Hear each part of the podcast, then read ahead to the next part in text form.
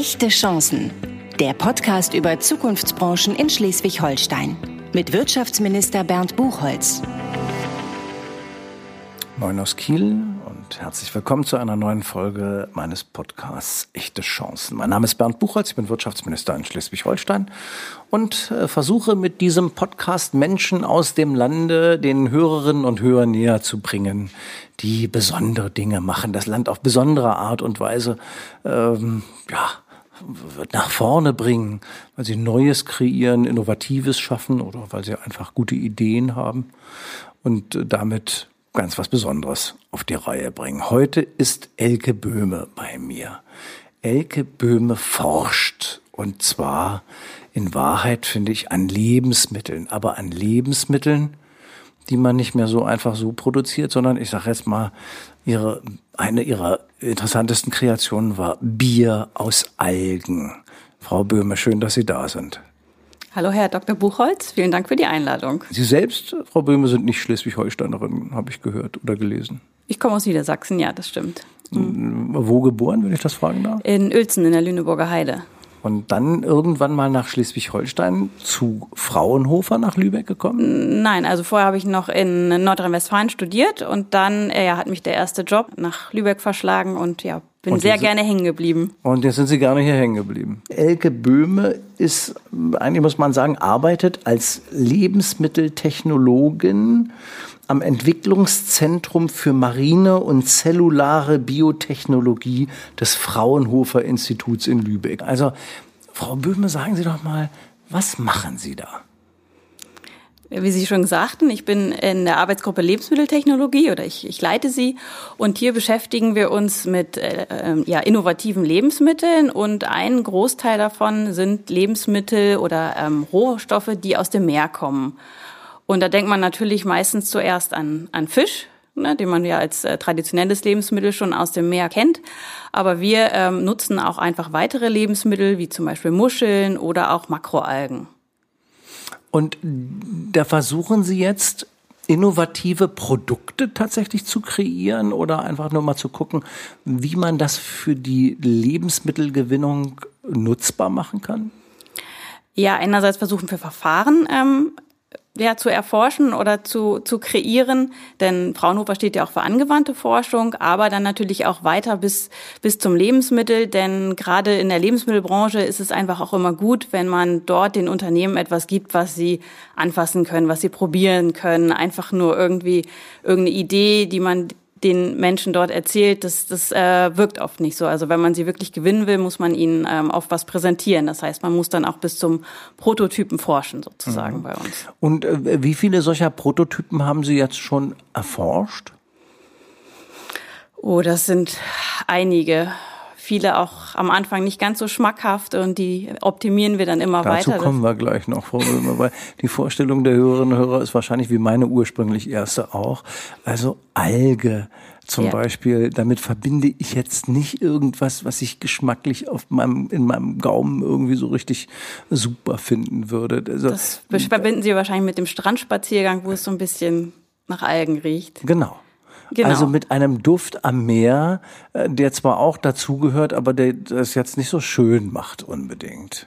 Genau, aber Algen kennen Sie vielleicht auch schon vom Sushi. Denn ähm, die Nori-Alge ist einfach das schwarze Blatt um Sushi herum. Und die finden auch schon ziemlich viele Menschen bei uns lecker. Ähm, aber das ist natürlich ein asiatisches Produkt. Und wir versuchen die Algen aus äh, Europa dann einfach auch schmackhaft noch zu machen für die Menschen hier. Und das ja verbinden wir einfach dann mit traditionellen Lebensmitteln ähm, ja, wie Brot oder Bier oder auch ein Algenpesto haben wir schon bei uns entwickelt, einfach, ja, um die Leute so langsam an diesen Geschmack heranzuführen. Mhm. Die Alge hat zum Beispiel einen ganz spannenden Geschmack und zwar den, das, den Umami-Geschmackssinn. Ähm, es gibt fünf Geschmackssinne und eins ist Umami und dieser wurde sogar ähm, quasi aus, bei Algen entdeckt als allererstes und das ist so was, was herzhaft lecker, dass einem das Wasser im Mund zusammenläuft und der ist auch in Algen drin. Also und da sind wir auch gerade dran, diesen Geschmack noch mehr herauszufiltern, zu extrahieren, um ihn dann für in Lebensmittel reinzubringen, wieder diese Extrakte. Etwas, was Sie persönlich auch als lecker empfinden. Ja. Und äh, ich meine, klar, Sie haben ja recht, beim Sushi-Essen ist das schon etwas, das äh, spielt dabei eine Rolle und da ist es ganz normal inzwischen, dass dieses Algenblatt rumgewickelt irgendwie äh, gut schmecken kann. Trotzdem ist unser Gaumen daran nicht gewöhnt. Das heißt, wir müssen uns in Wahrheit über Produktentwicklungen und Innovationen dahin tasten. Ähm, das ist so Ihr Job, solche Kreationen dann zu schaffen oder auch zunächst mal überhaupt nachzudenken, was ist möglicherweise an weiteren Produkten da überhaupt möglich, die man da ranziehen kann? Genau. Es geht aber eigentlich auch schon viel früher los, denn die Alge, so, ne, wenn man sagt die Alge, aber im Grunde genommen gibt es ganz viele verschiedene Algen. Also man kann sich das vorstellen wie Bäume, weil Sie wissen ja auch, eine Birke ist anders als eine Eiche. Und so ist es auch bei den Algen. Es gibt Grünalgen, Braunalgen, Rotalgen, die ähm, erstmal so per se schon unterschiedliche Eigenschaften haben, unterschiedliche Inhaltsstoffe, unterschiedlich schmecken.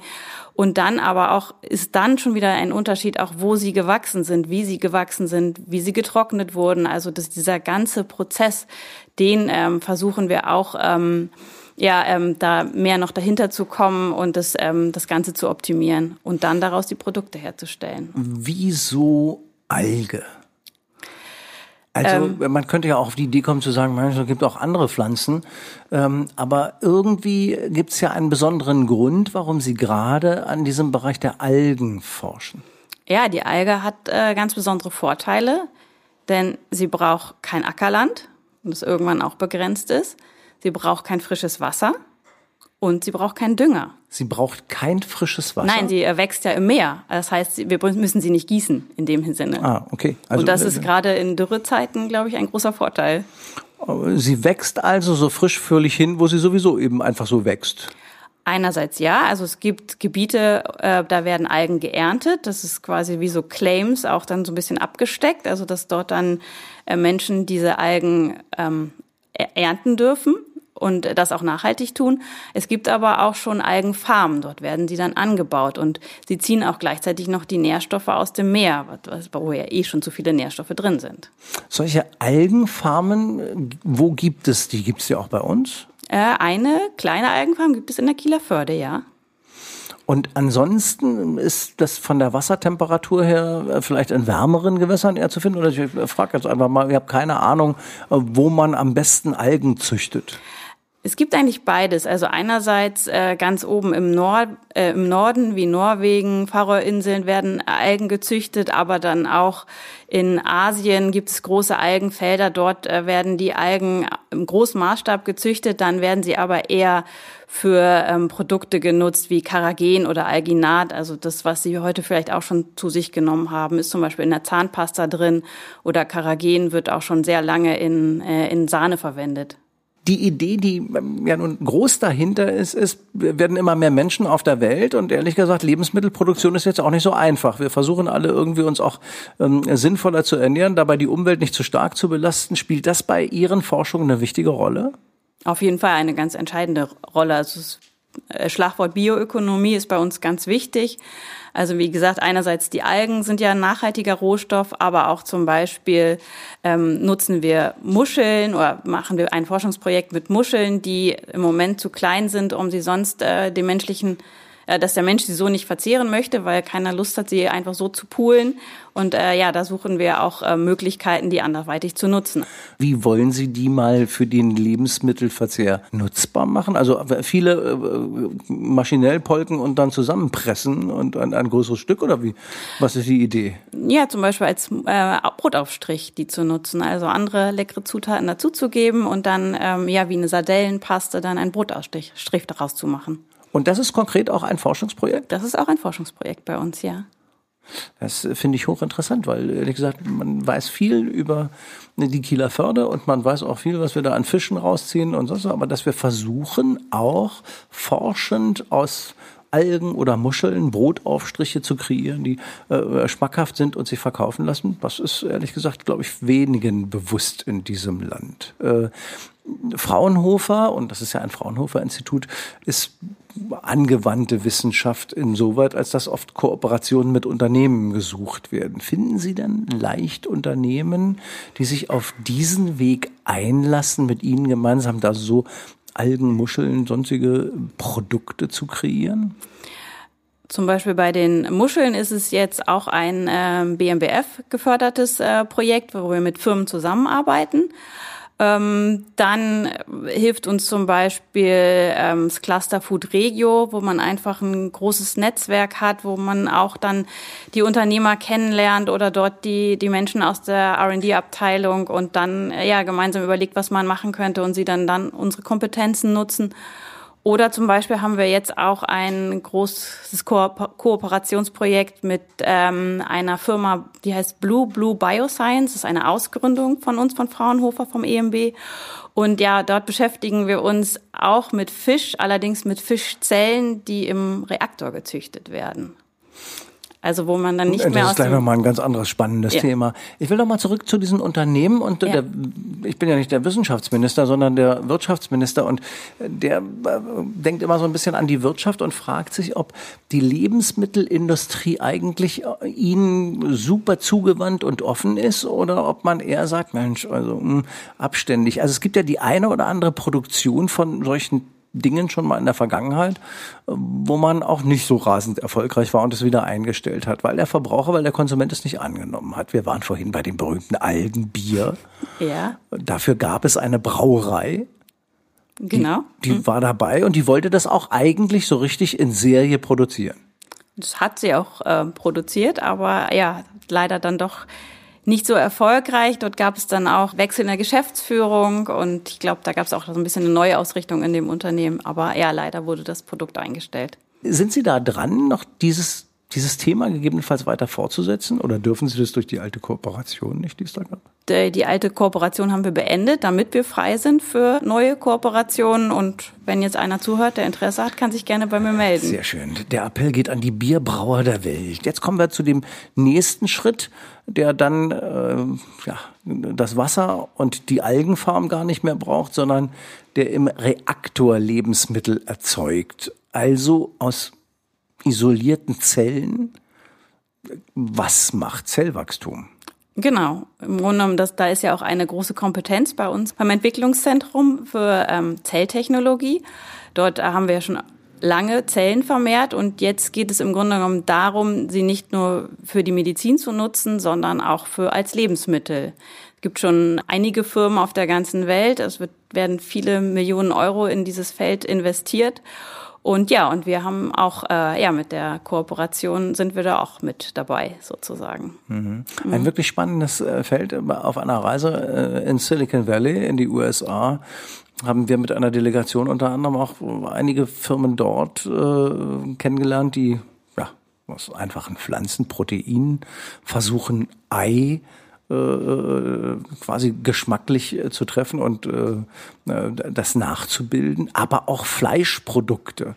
Auch das ist ja etwas, wo man sagt, äh, äh, ohne dass man Tiere züchten und schlachten muss, käme man in die Richtung, solche Produkte in ähnlichen Geschmacksrichtungen zu machen. Denn das ist ja offenbar das Ziel dieser Fischproduktion aus dem Reaktor.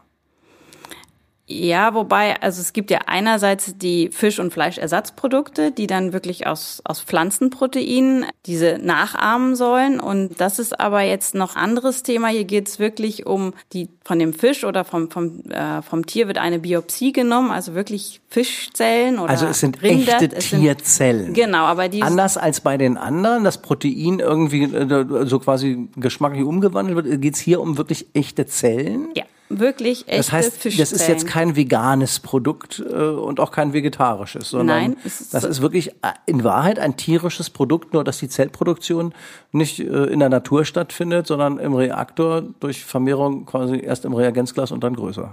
Genau. Und der Vorteil ist natürlich, es musste dafür kein Tier sterben. Und ähm, man muss auch nicht äh, alles züchten, was am Tier sonst noch so dran ist, weil man braucht natürlich irgendwie kein Auge von einem Tier, sondern man kann wirklich nur die Muskelzellen oder die Fettzellen dann ähm, produzieren. All das, was man braucht. Und dann auch, ja, wie gesagt, das dann wieder so zusammenfügen. Also insoweit etwas, was ja unter ethischen Gesichtspunkten interessant ist, aber eben auch für eine Zukunftsindustrie von großem Interesse sein kann. Deshalb nochmal zurück zu der Vernetzung mit den Unternehmen. Ja. Sie sprachen vorhin über Food Regio, das ist das Cluster, das in Schleswig-Holstein gerade so die Ernährungswirtschaft zusammenbindet. Gibt es da viele Partner, die inzwischen mit Ihnen auch Interesse haben, zusammenzuarbeiten oder gibt es da noch Abständigkeit? Ähm, das Interesse ist auf jeden Fall da und es ist einfach, es ist so ein, so ein stetiges Aufbauen sozusagen von ähm, äh, den Leuten äh, zeigen, was für äh, Kompetenzen es bei uns gibt, was wir mit ihnen gemeinsam machen können. Und manchmal ist es auch einfach so, man, man unterhält sich auf irgendeiner Veranstaltung, die jetzt leider in letzter Zeit nicht so stattfinden konnten. Ähm, und dann, was ich, ein halbes Jahr später ruft äh, jemand aus der Firma und sagt, Mensch, jetzt habe ich irgendwie ein Projekt, was, was ich gerne äh, mit euch machen würde. Ja, das gibt es schon. Sie waren vorher Lebensmittelentwicklerin, kann man das sagen? Also ich war, habe lange bei Erasco zum Beispiel gearbeitet hier in Lübeck. Das habe ich 15 Jahre lang gemacht. Wie kommt man dann dazu, in ein Institut zu gehen, das sich mit jetzt Zellproduktion beschäftigt? Was war der Treiber für Sie? Ich habe immer in der ähm, Forschung und Entwicklung gearbeitet, so hieß unsere Abteilung. Aber wir haben eigentlich eher entwickelt und nicht geforscht. Ab und zu hatten wir mal Themen, wo wir so ein bisschen weiter, tiefer eintauchen mussten. Und ähm, das hat immer mehr sehr viel Spaß gemacht. Und ähm, dann äh, kam diese Stellenausschreibung von Fraunhofer. Wirtschaft und Wissenschaft geht nicht. Doch, probieren Sie es bei Fraunhofer. Und das fand ich einfach ähm, sehr, sehr spannend, weil ich denke, es ist auch sehr gut für die Wissenschaft, einfach diesen Wirtschaftsaspekt, den ich ja nun ne, lange Zeit äh, einfach auch äh, mit beachten musste in meiner Arbeit, dann mit da reinzubringen. Denn ich glaube, es funktioniert nur, wenn die Wissenschaft auch weiß, was die Wirtschaft dann auch braucht. Frau Böhmer, das Institut liegt in Lübeck in Schleswig-Holstein. Hat das besondere Vorteile für das, was Sie tun? Warum Schleswig-Holstein? Denke, Vorteile hat es schon, weil einfach die ähm, Ernährungsbranche in Schleswig-Holstein sehr, sehr wichtig ist. Und es gibt sehr viele Unternehmen hier, die das nutzen können. Und es gibt das mehr natürlich, Und dass das, sie das Zweite, äh, genau. Grundstoffe hergibt dazu. Ist das Umfeld, das Sie hier vorfinden, für Sie so, dass Sie sagen, ja, oh, das passt auch ganz genau da rein?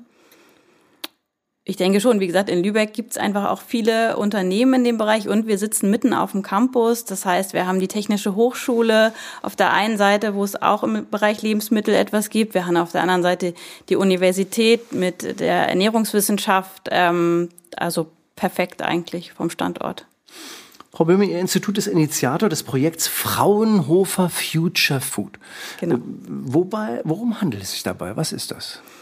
Da geht es darum, bei uns im Bereich ein Kompetenzzentrum aufzubauen für Lebensmitteltechnologie. Also einerseits geht es darum, ja, den, den Unternehmen hier in Schleswig-Holstein ähm, ja, zu helfen, die, die, den, die zu unterstützen bei der Forschung. Denn oft ist es so, es sind ja kleine mittelständische Unternehmen, die Produktentwicklung, die macht oft irgendwie, was ich, der Produktionsleiter mal nebenbei, aber dann ist es ja so, wenn irgendwas in der Produktion hakt, dann wird er eher das tun, als sich wieder damit zu beschäftigen, mit der Forschung. Aber das ist ja das, was das Unternehmen weiterbringt. Und dort können wir unterstützen. Das ist jetzt ein bisschen abgetrennt von all den Algen und ja. all den Muscheln und Fischen, die wir vorhin hatten. Das heißt wirklich tatsächlich, auch wenn ich in einem ganz anderen Bereich Lebensmittelproduzent bin, dann kann ich zu Ihnen kommen und sagen, hey, was ist eigentlich zukünftig vielleicht in deinem Bereich auch auch noch möglich. Ja, genau. Also das wäre zum Beispiel, dass wir dort äh, beraten oder manchmal ist es auch, wir haben auch ein Technikum, in dem wir äh, Lebensmittel herstellen können, Prototypen herstellen können, vielleicht anders herstellen, als er es in seinem Unternehmen kann. Dann haben wir ein großes Netzwerk und manchmal ist es ja auch so, vielleicht hat er ein, ein Beiprodukt, was er im Moment gar nicht nutzt und wir kennen jemanden, der das äh, gut nutzen könnte oder können dann ähm, ja die beiden zusammenbringen. Oder dann zwischen, dazwischen dann forschen, wie man sie gut zusammenbringen kann. Ein Future Food Kompetenzzentrum bei Fraunhofer in Lübeck. Äh, auch das finde ich ist ein, ein interessantes Thema, Unternehmen letztlich zusammenzubringen, mit ihnen also zu vernetzen und in Wahrheit sie zu benutzen als auch Austauschplattform für neue innovative Ideen, denn darum geht es letztlich im Land, Innovationskraft zu heben in den Unternehmen und das im Zusammenspiel mit der Forschung bei Fraunhofer. Also dieser Austausch, der in der Tat gerade auch in unserem Bundesland besonders wichtig ist, weil wir halt auch aufgrund der Unternehmensstruktur mm, einfach nicht so viele und große Unternehmen mit Forschungs- und Entwicklungsabteilungen haben. Dass auf der einen Seite an Universitäten, an Hochschulen durch Fraunhofer und andere Institute angewandte Wissenschaft stattfindet, die aber sofort transferiert werden kann in die Wirtschaft oder für die Wirtschaft auch in Auftrag geben. Das ist für uns ganz, ganz wichtig. Und in diesem Bereich, wo wir ja eigentlich eine ernährungswissenschaftliche Kompetenz haben in diesem Land und eine ernährungswirtschaftliche Kompetenz. Mhm.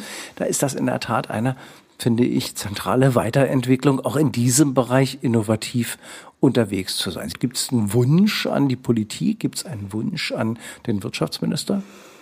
Ja, wir werden ja auch ähm, von Ihnen gefördert im Kompetenzzentrum, was Sie mit diesem Projekt Fraunhofer Future Food aufbauen und auch schon aufgebaut haben und jetzt in der nächsten Phase sind. Und das wäre natürlich schön, wenn wir dann auch dort weiter gefördert werden würden, einfach um diese Sachen, wie gesagt, erstmal voranzutreiben, damit die Unternehmer, die, äh, die Ernährungsbranche dann auch was anzufassen hat und nicht nur eine Idee irgendwie ähm, ja, bezahlen muss sozusagen. Also das wäre schon sehr, sehr hilfreich für uns. Gut, da sind wir dabei. Ich sage mal, das ist so spannend und so innovativ, dass es auch das Land, glaube ich, insgesamt voranbringt, wenn wir da das eine oder andere Leuchtturmprodukt mal tatsächlich schaffen würden. Ja. Insoweit mhm. kann man ihnen ja nur wünschen und wer jetzt hier draußen zuhört und vielleicht von dem einen oder anderen großen Lebensmittelunternehmen da ist, wir haben da ein Institut in Lübeck, da lohnt es sich mal vorbeizugucken, Kontakt aufzunehmen und zu sagen, ähm, forschen wir mal gemeinsam, machen wir mal etwas gemeinsam, zum Beispiel aus einer großen Algen Produktion. Äh, Frau Böhme,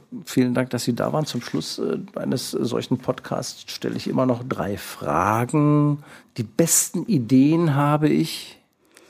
Ähm, auf dem Fahrrad, wenn ich auf dem Weg zur Arbeit bin oder wieder nach Hause Und Sie fahre. Sie fahren mit dem Rad zur Arbeit. Ja. Der Verkehrsminister ist begeistert. mein liebster Ort in Schleswig-Holstein ist? Ist meine Heimatstadt Lübeck. Dort Was ist da am schönsten? Gerade, ich habe für mich das äh, Subfahren entdeckt auf der Wakenitz und das ist wirklich herrlich. Abends dort. Das was fahren? Das Sub, äh, Stand-Up-Paddling. Stand-Up-Paddeln, ja.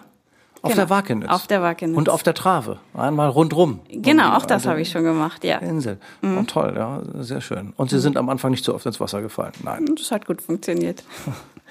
Am meisten inspiriert hat mich das sind eigentlich immer die, die Gespräche mit ähm, ja, anderen, die ähm, Innovationen im Lebensmittelbereich machen wollen, seien es irgendwie Start-ups oder auch äh, ja das Netzwerk oder meine Kollegen, mit denen wir natürlich auch oft viel philosophieren und Ideen haben. Bei mir ist äh, Elke Böhme, die finde ich äh, ein äh, total spannendes, äh, ein, einen total spannenden Beruf hat und damit ganz viel dazu beitragen kann, dass vielleicht bei der Produktion von Lebensmitteln auf der Welt es äh, zukünftig auch anders zugeht und dabei auch viele andere Ziele als nur die Versorgung mit Lebensmitteln auf der Welt gewährleistet wird. Vielen Dank, dass Sie bei mir waren. Ich hoffe, es hat Spaß gemacht zuzuhören und ich ähm, würde mich freuen, wenn Sie auch beim nächsten Mal dabei sind, wenn in einem weiteren Podcast echte Chancen ich jemanden hier habe, der ähm, etwas zu erzählen hat aus seinem Beruf, etwas Innovatives aus seinem Leben aus dem Lande Schleswig-Holstein. Vielen Dank, dass Sie da waren. Ich danke Ihnen auch.